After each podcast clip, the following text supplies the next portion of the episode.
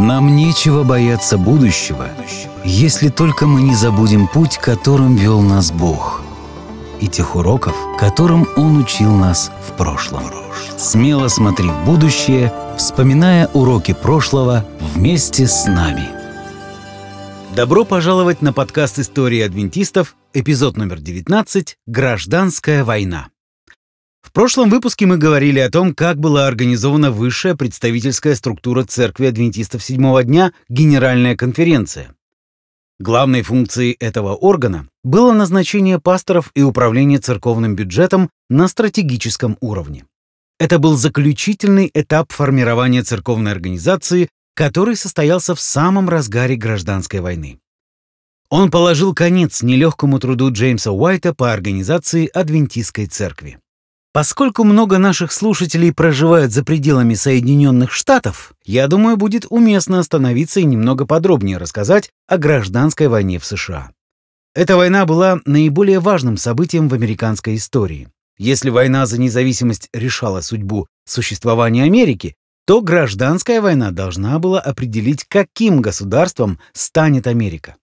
Это была война между севером и югом, между двумя непримиримыми мировоззрениями. Юг выступал за суверенитет каждого отдельного штата в определении своего будущего, а Север поддерживал идею создания сильного федерального правительства, направленном на поддержание единства нации. Можно сказать, что, произнося слова «Соединенные Штаты», Север акцентировал внимание на Соединенные, а Юг — на Штаты. Впоследствии этого Север стал известен как Союз, а Юг — как Конфедерация, поскольку Юг хотел создать конфедерацию независимых штатов.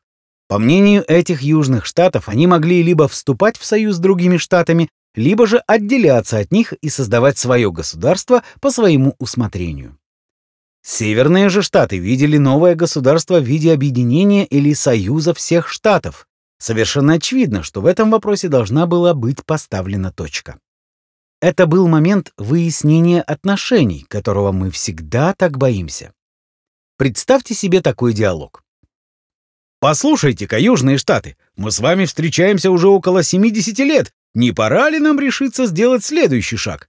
Тут Юг приходит в чрезвычайное замешательство и отвечает. «Так-то оно так, но видишь ли, мне очень нравится моя независимость. Мне кажется, я не готов. Но ведь мы дали друг другу обещание. Неужели для тебя это ничего не значит?» Поскольку далее по смыслу следует крайнее возмущение, я закончу на этом месте данную метафору.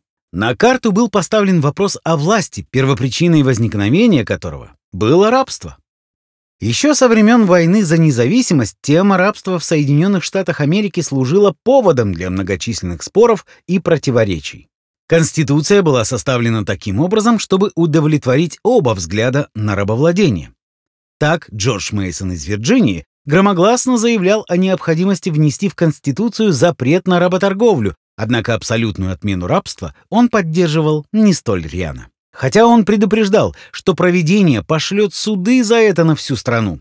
В конце концов, составители Конституции разрешили рабство, а также и работорговлю, по крайней мере, на какое-то время. Потому что иначе Южные Штаты не утвердили бы эту Конституцию. На тот момент важнее было объединить новые штаты, а не решать существующие разногласия.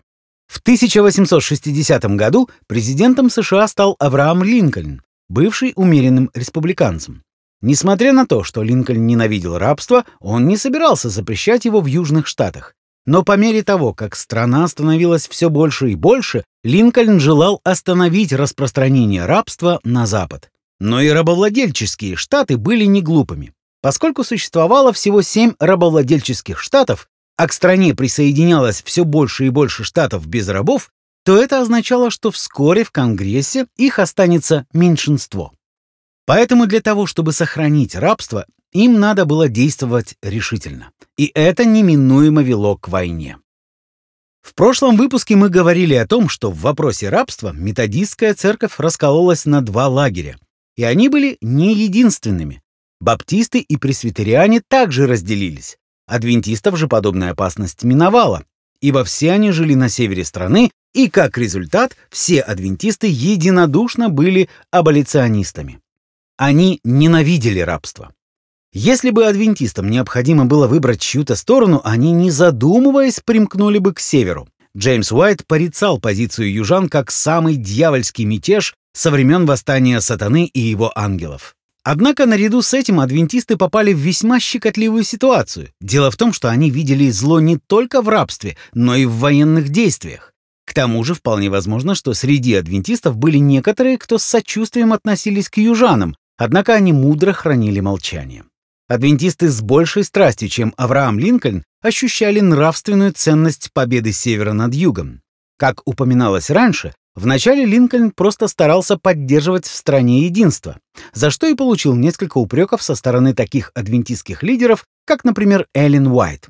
Она переживала, что военная победа будет одержана, а рабство так и не будет упразднено. И в чем тогда был смысл войны? Я хочу подчеркнуть тот факт, что и среди северян было довольно много тех, кто не был за освобождение рабов. Так по Нью-Йорку прокатился ряд антивоенных мятежей, потому что кто-то распространял среди рабочих информацию, что в случае упразднения рабства им придется бороться за свои рабочие места с четырьмя миллионами освобожденных рабов. Достаточно иронично то, что многие из мятежников сами были иммигрантами, которые не желали соперничать за американские рабочие места с урожденными американцами, хотя и африканского происхождения. Все это выглядело примерно так. По какому праву эти люди, рожденные здесь, пытаются заполучить работу, ради которой мы пересекли океан? Война меняла пейзажи повсюду, даже очень далеко от линии фронта. Различным проповедникам с трудом удавалось раскинуть свои шатры-палатки для проповеди, поскольку всех интересовала только война. Открытые поля, на которых проповедники размещали свои палатки, зачастую были заняты солдатами, которые проходили подготовку к войне. Иногда их палатки требовали отдать для проведения военных митингов. В связи с военным положением братья Вагонер и Снук были арестованы и задержаны в Айове до тех пор, пока они не смогли доказать, что являются жителями Севера, а не южными шпионами. Однако, несмотря на военное положение дел, промышленная экономика продолжала развиваться. Так именно гражданская война дала возможность Джону Рокфеллеру стать самым богатым человеком в мире. Первая армия, которую мобилизовал Линкольн, состояла из 400 тысяч военнослужащих. Эта цифра оказалась крайне недостаточной, поэтому президент требовал призыва все большего и большего количества солдат. Когда же все энтузиасты-добровольцы записались на фронт, армия начала предлагать денежные вознаграждения. Сперва 25 долларов, а затем и 100 долларов. Адвентисты были не глупые. Как и многие другие люди, они понимали, если армия не наберет достаточное количество добровольцев, то будет объявлена всеобщая мобилизация. Мысль об этом пугала адвентистов. Многие из них, будучи христианами, считали войну злом, но они также опасались того, что сопротивление воинской службе вызовет насмешки в газетах и их заклеймят предателями и пособниками Юга. В то время как именно они, адвентисты, боролись за отмену рабства, как никто другой. Многие из этих людей пережили публичные насмешки после великого разочарования 1844 года, Однако теперь ставки были еще выше. Если они не справятся с ситуацией, то на последующие десятилетия они прославятся как церковь предателей, сторонников юга или трусов. Вряд ли им удастся проповедовать истину с таким клеймом, скорее всего, это будет вообще невозможно. Помнят ли наши американские слушатели, что они чувствовали после событий 11 сентября? Только одна конгрессменша тогда проголосовала против войны в Афганистане, да и то лишь потому, что ей не понравилась формулировка вопроса. Молодой церкви было опасно противостоять общему течению в условиях военной лихорадки. А кроме того, если адвентисты откажутся участвовать в войне, то своим отсутствием в армии они дадут рабству возможность одержать победу. Все, что создали адвентисты к тому времени, было направлено на выполнение главной миссии церкви — проповеди о скором втором пришествии. Для этого была организована система регулярных пожертвований, создана генеральная и поместные конференции в каждом штате. Ради миссии они были готовы на все, но лишь до тех пор, пока это все не заставляло их идти на компромисс со своей верой. Но теперь они стояли перед этим выбором — нанести вред миссии или пойти на компромисс со своими религиозными убеждениями. Отказ сражаться на фронте был сродни общественному самоубийству, но участие в войне сделало бы их, по мнению Джеймса Уайта, лицемерами. Как смогут они говорить другим людям «соблюдайте четвертую заповедь», если в это же время сами будут нарушать шестую «не убивай»? В действительности, скорее всего, они будут нарушать обе заповеди, потому что на войне соблюдать субботу невозможно. Это понимание так сильно укоренилось в адвентистском сознании, что до сих пор дает о себе знать. Известна история одного немецкого адвентиста, призванного на службу в гитлеровскую армию во время Второй мировой войны и попавшего на Восточный фронт. Про этого человека написана целая книга, где автор старательно акцентирует внимание на двух вещах. Этот адвентист не носил оружие и всегда находил пути, чтобы не нарушать субботу. Как и в случае формирования церковной организации, летом 1862 года Джеймс Уайт развернул бурное обсуждение того, как адвентисты должны относиться к войне. Свою статью он начал с таких слов. В течение последних десяти лет со страниц ревью мы говорили о том, что Соединенные Штаты Америки являются темой пророчества, а рабство — одним из самых страшных грехов, вызывающих обличение американской нации. Мы считаем, что гнев небес в полной мере изольется на страну, как заслуженное наказание за грех рабовладения. Джеймс также упомянул, что рабовладельческие штаты запретили распространение ревью на своей территории и добавил, те из наших братьев, которые принимали участие в президентских выборах, голосовали за Авраама Линкольна. Мы не знаем ни одного человека среди адвентистов седьмого дня, который бы поддерживал отделение штатов. Однако многие читатели посчитали, что Джеймс Уайт зашел слишком далеко, когда заявил, если президент объявит всеобщую мобилизацию, адвентисты должны подчиниться приказу. За сопротивление призыву идти в армию можно было попасть под статью о расстреле, что, по мнению Джеймса, было неразумно.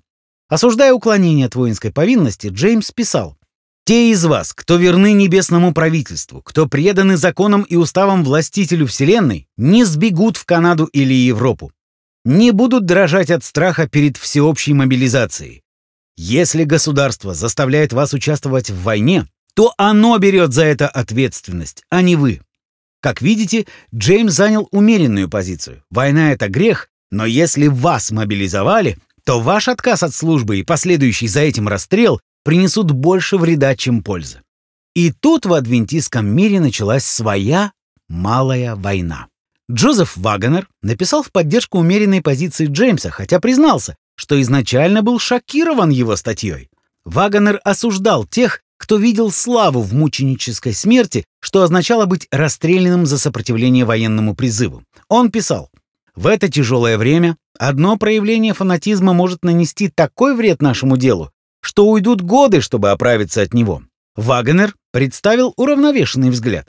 Сам по себе военный призыв не был злом, потому что военные действия не были направлены на нападение и грабеж невинных людей, но солдаты защищали государство, причем одно из лучших в мире.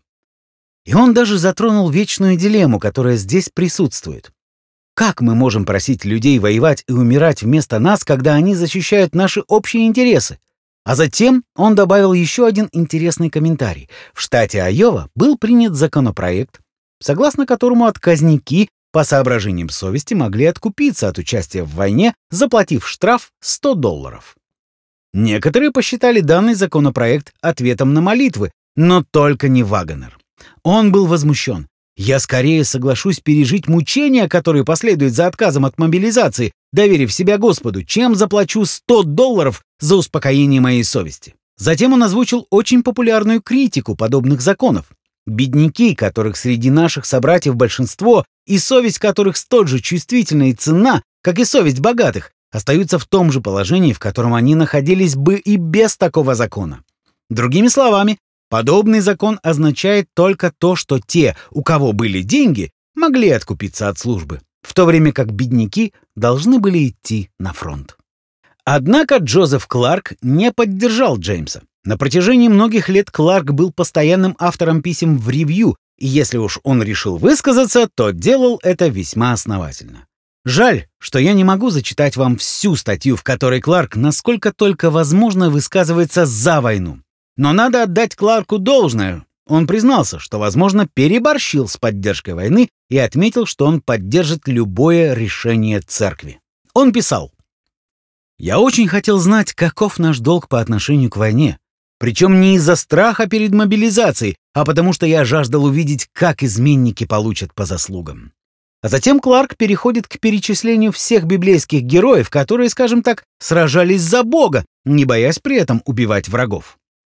Зачастую, когда я думаю о подлости рабовладельчества, о том, как сильно рабство мешает распространению вести о спасении, о том, что оно явилось причиной резни в Канзасе, о том, как оно проталкивает законы о возвращении беглых рабов, как приравнивает владение человеком к владению вещью, как оно разделяет семьи о насилии по отношению к невинным, как людей обмазывают смолой и перьями, как вешают невинных путешественников, торговцев, школьных учителей и так далее, о том, что оно является причиной бесплодия земли и коррупции государства, о его мучениях, тирании и клевете, о том, что рабство, по сути, включает в себя самые ужасные грехи, о том, что оно клеймит каждого патриота фанатиком, мне иногда хочется, чтобы повторилась история Иоава и Авесолома, чтобы наступило время, когда армия тех, кто соблюдает субботу, нанесла сокрушающий удар по восставшим рабовладельцам в силе того, кто всегда помогает отважным,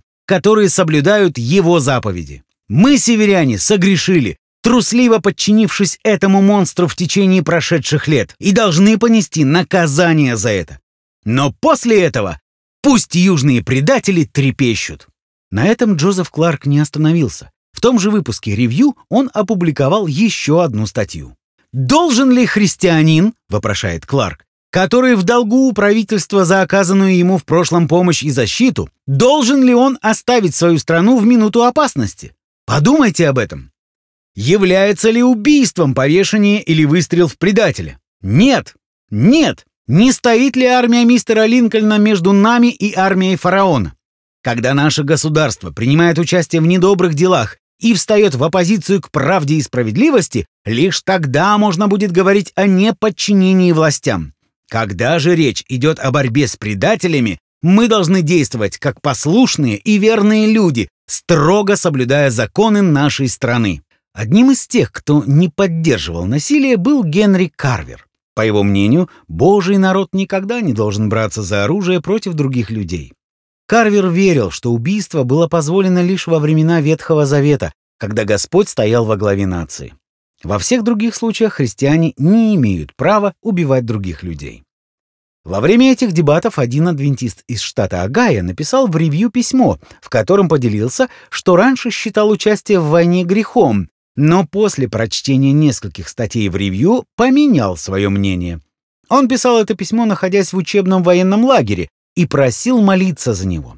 Не совсем понятно, был ли он мобилизован по приказу своего штата или записался на фронт добровольно.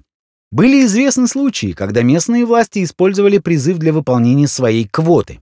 Несмотря на то, что Джеймс придерживался умеренной позиции в этом вопросе, Однако он, как и Карвер, не считал, что идти на войну добровольцем — это правильный выбор. Даже Кларк оговаривался, что он поддерживает участие только в этой войне, а не во всех войнах. Этот вопрос нужно было решать, и решать срочно. Некоторые адвентисты из штата Айова решили взять ситуацию в свои руки и обратились в законодательные органы штата, прося дать им некое освобождение от участия в войне. Мы не знаем, о чем именно они просили, Знаем только, что им было отказано. Этот первый шаг нельзя назвать успешным. По правде говоря, лидеры церкви больше волновались за фанатично настроенных христиан, которые категорически отказывались принимать участие в войне, нежели за тех, кто хотел воевать. Они боялись, что эти люди, отстаивая свои принципы, могут зайти так далеко, что общественность ошибочно посчитает эту церковь как организацию, которая поддерживает рабство и южан. Поэтому действовать нужно было очень осторожно. Надежда появилась в январе 1863 года, когда ревью напечатало объявление о том, что через несколько дней Эллен Уайт опубликует одно из своих пророческих видений, которое объяснит, каких именно действий ожидает Господь от адвентистов. Эллен рассматривала первую статью своего мужа, ту самую, которая вызвала столько противоречий и подтвердила, что позиция Джеймса была наилучшей для того времени. Однако он ошибся в том, что предложил позицию компромисса, которая была невозможна, ибо на кону стоял принцип. Господь открыл Эллен, что он был против того, чтобы адвентисты сражались на войне. И неважно, что позиция Севера казалась правильной, все равно это был выбор между двух зол. Она открыто отвергла любые попытки ассоциировать северян с благочестивыми воинами Библии. Она также абсолютно отказалась поддерживать мнение, что это война между добром и злом. Север был коррумпирован и полон сторонников Юга. Говоря это, похоже, она имела в виду тот факт, что, как уже упоминалось, множество северян совершенно не интересовались вопросами рабства. Возможно, они и не хотели, чтобы оно распространялось на новые земли, но в первую очередь они воевали за сохранение единства страны. Адвентисты же не могли сражаться за страну, в которой процветает рабовладение. Интересно заметить, что Эллен Уайт иногда давала комментарии на некоторые военные действия. Она с уважением говорила о том, что делали генералы на войне за независимость, об их сплоченности и о том, как сильно они ценили жизни своих солдат, в отличие от многих главнокомандующих гражданской войны, которые, по ее словам, были ничем не лучше рабовладельцев. Рассматривая цели северян и полностью поддерживая их цель запретить рабовладение, тем не менее Эллен Уайт пришла к выводу, что если адвентисты будут участвовать в войне, то им придется поступаться своими основными убеждениями. Хочу пояснить, что, говоря о позиции адвентистов вместо слова «пацифисты», я буду использовать термин «не участвующие в боевых действиях». Кстати, свидетели Иеговы полностью отказываются участвовать в войне, даже в качестве медиков. Адвентисты никогда не заходили так далеко, потому их позиция несколько запутанная. С одной стороны, церковь адвентистов седьмого дня является самой большой христианской церковью мира в мире. Дезмонд Дос, американский адвентист, принимавший участие во Второй мировой войне, был награжден высшей военной наградой Соединенных Штатов, медалью почета, хотя он и не сделал ни одного выстрела. С другой стороны, адвентисты не являются строгими пацифистами, поскольку они готовы служить в армии в нестроевых частях. Поэтому, хоть это и длинно выговаривать, я продолжу называть адвентистов церковью, не участвующей в боевых действиях, а не строго пацифистами. К тому же, довольно сложно называть себя пацифистом, когда ты собираешь средства, чтобы откупиться от участия в войне, заплатив другому за службу вместо себя. Однако в начале марта 1863 года Конгресс потребовал от всех мужчин пройти регистрацию для всеобщей мобилизации. К счастью, можно было в качестве замены заплатить 300 долларов, что церковь и попыталась сделать. Я сказал «попыталась», потому что, думаю, мне нет надобности напоминать вам, что 300 долларов в то время равнялось годовому заработку большинства людей. Это была огромная сумма, и адвентисты понимали, что им удастся выкупить от всеобщей мобилизации всего лишь некоторых своих собратьев. Но, по крайней мере, это была хоть какая-то передышка. Но спустя год в июле 1864 года Конгресс ужесточил этот пункт, и теперь право уплаты 300 долларов распространялось только на тех отказников по религиозным соображениям, которые относились к признанным в обществе религиозным организациям, выступавшим против насилия, как, например, квакеры или менониты. Однако даже если кто-то не мог внести необходимую сумму, был еще один способ избежать мобилизации. Армия записывала таких на нестроевую службу, например, на работу в военном госпитале. Но чтобы получить такое право, все отказывающиеся служить по религиозным убеждениям должны были доказать, что участие в боевых действиях действительно является прямым нарушением ясных стандартов их церкви. Над чем, конечно, наша церковь еще должна была поработать. Несмотря на то, что всеобщая мобилизация накрыла церковь черной тенью, реальность внесла как отрицательные, так и положительные коррективы. В июле 1863 года 292 тысячи человек получили повестки. 40 тысяч мужчин не явились на место сбора, что по сути сделало их дезертирами. Из тех, кто явились, 160 тысяч получили освобождение. Осталось 90 тысяч человек. Из них 52 тысячи предпочли уплатить по 300 долларов и отказаться от службы. Еще 26 тысяч нашли себе замену, кто был согласен служить вместо них. Таким образом, из практически 300 тысяч человек, призванных на службу в июле 1863 года, только 10 тысяч явились на место сбора, прошли медкомиссию и отправились на место прохождения военной службы. А теперь давайте посмотрим на эту ситуацию под более широким углом. Всего было четыре призыва, во время которых Нести службу в Северной армии было призвано 776 тысяч человек. Из этих 776 тысяч человек только 46 тысяч действительно оказались в армии, то есть всего 6%. Разумеется, адвентисты не собирались бежать в Канаду, а находить кого-то другого сражаться вместо себя было бы лицемерным способом отстаивать свои убеждения. Так, прежде чем многочисленные выплаты по 300 долларов не истощили церковный бюджет, Джон Андрюс отправился на встречу с Джеймсом Фраем, начальником военной полиции Соединенных Штатов Америки. Андрюс уведомил Фрая, что адвентисты, преданные граждане, единодушно выступающие против рабства, которые по причине религиозных взглядов и соблюдения десяти заповедей не могут участвовать в кровопролитии.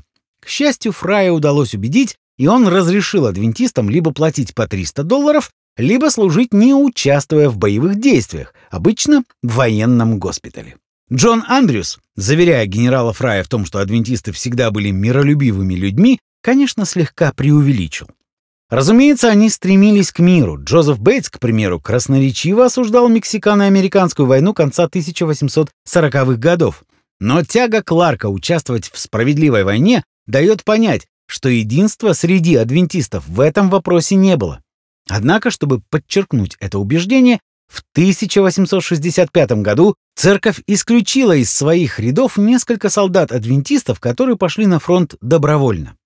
Ведь если бы правительство узнало, что энное количество адвентистов добровольно участвует в войне, это навредило бы мирному образу церкви и той защите от государства, которую они с таким трудом получили. На местном уровне адвентисты все еще имели много проблем. Различные государственные и военные учреждения продолжали придираться к ним. Они либо не знали, либо просто игнорировали факт освобождения членов церкви от военной службы, которая появилась ниоткуда и заявила о нежелании воевать. Были и такие, кто считали адвентистов трусами и относились к ним с презрением. Почему адвентисты питали к войне такое отвращение, спросите вы?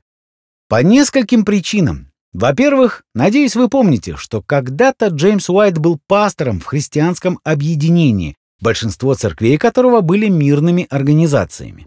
Хотя, возможно, причиной было и то, что адвентисты седьмого дня очень серьезно относились к десяти заповедям, и эти взгляды были поводом для отказа брать в руки оружие. Конечно, есть и другие пути истолкования шестой заповеди, и об этом мы тоже позже поговорим. Уильям Миллер также не поддерживал участие христиан в войне.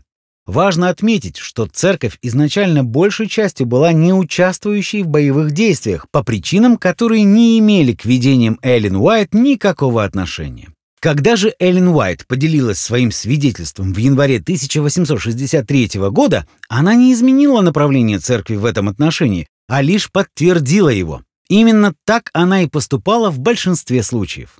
Итак, Решение не участвовать в боевых действиях гражданской войны было принято не съездом Генеральной конференции, а несколькими лидерами адвентистского движения. Но уже в 1865 году была созвана Генеральная конференция, которая исправила этот пробел и проголосовала за следующее заявление. «Мы отказываемся принимать участие в войне и кровопролитии, поскольку это несовместимо с обязанностями, возложенными на нас Божественным Владыкой относительно наших врагов и всего человечества. Итак, прежде чем мы закончим сегодняшний разговор, нам следует попрощаться с двумя людьми. Первый человек — это Моисей Холл. Мы упоминали о нем время от времени как о хорошем помощнике. Чаще всего он помогал Джону Лавбора, когда тот проповедовал в шатре палатки. Моисей начал проповедовать для адвентистов в 1857 году и проповедовал вплоть до 1863 года, когда после успешных дебатов со спиритуалистом или медиумом то есть человеком, который общается с духами и потусторонним миром, он перешел на их сторону. Холл прожил еще много лет, исповедуя спиритизм. Впоследствии он развелся с женой и баллотировался в Конгресс. Второй человек, с которым нам придется попрощаться, это Генри Уайт. Дело в том, что Генри подхватил пневмонию, и вскоре доктора и семья Уайт поняли, что ему уже ничем помочь нельзя. Перед смертью он взял с матери обещание похоронить его рядом с младшим братиком в Батл-Крике. Так она и сделала. Джеймс, стараясь утешить Генри, напоминал ему, что настанет день, когда Господь положит конец злу и восстановит справедливость. Генри кивнул головой. Да, он сделает это. Генри побуждал своих родителей не скорбеть о нем. Он ведь мог избежать всеобщей мобилизации. Поцеловав своих родителей, друзей и соседей, он указал на небо, сказав «Милые небеса», и скончался. 16-летний Генри присоединился к маленькому Джону Герберту. Старший и младший из четырех братьев Уайт ушли, оставив все на Уилли и Эдсона. Потери случаются не только на поле битвы, но и в обычной жизни. Это был нелегкий труд. Постоянные перемены, постоянное определение, во что же верят адвентисты, постоянные жертвы. Но эта маленькая адвентистская армия продолжала двигаться вперед.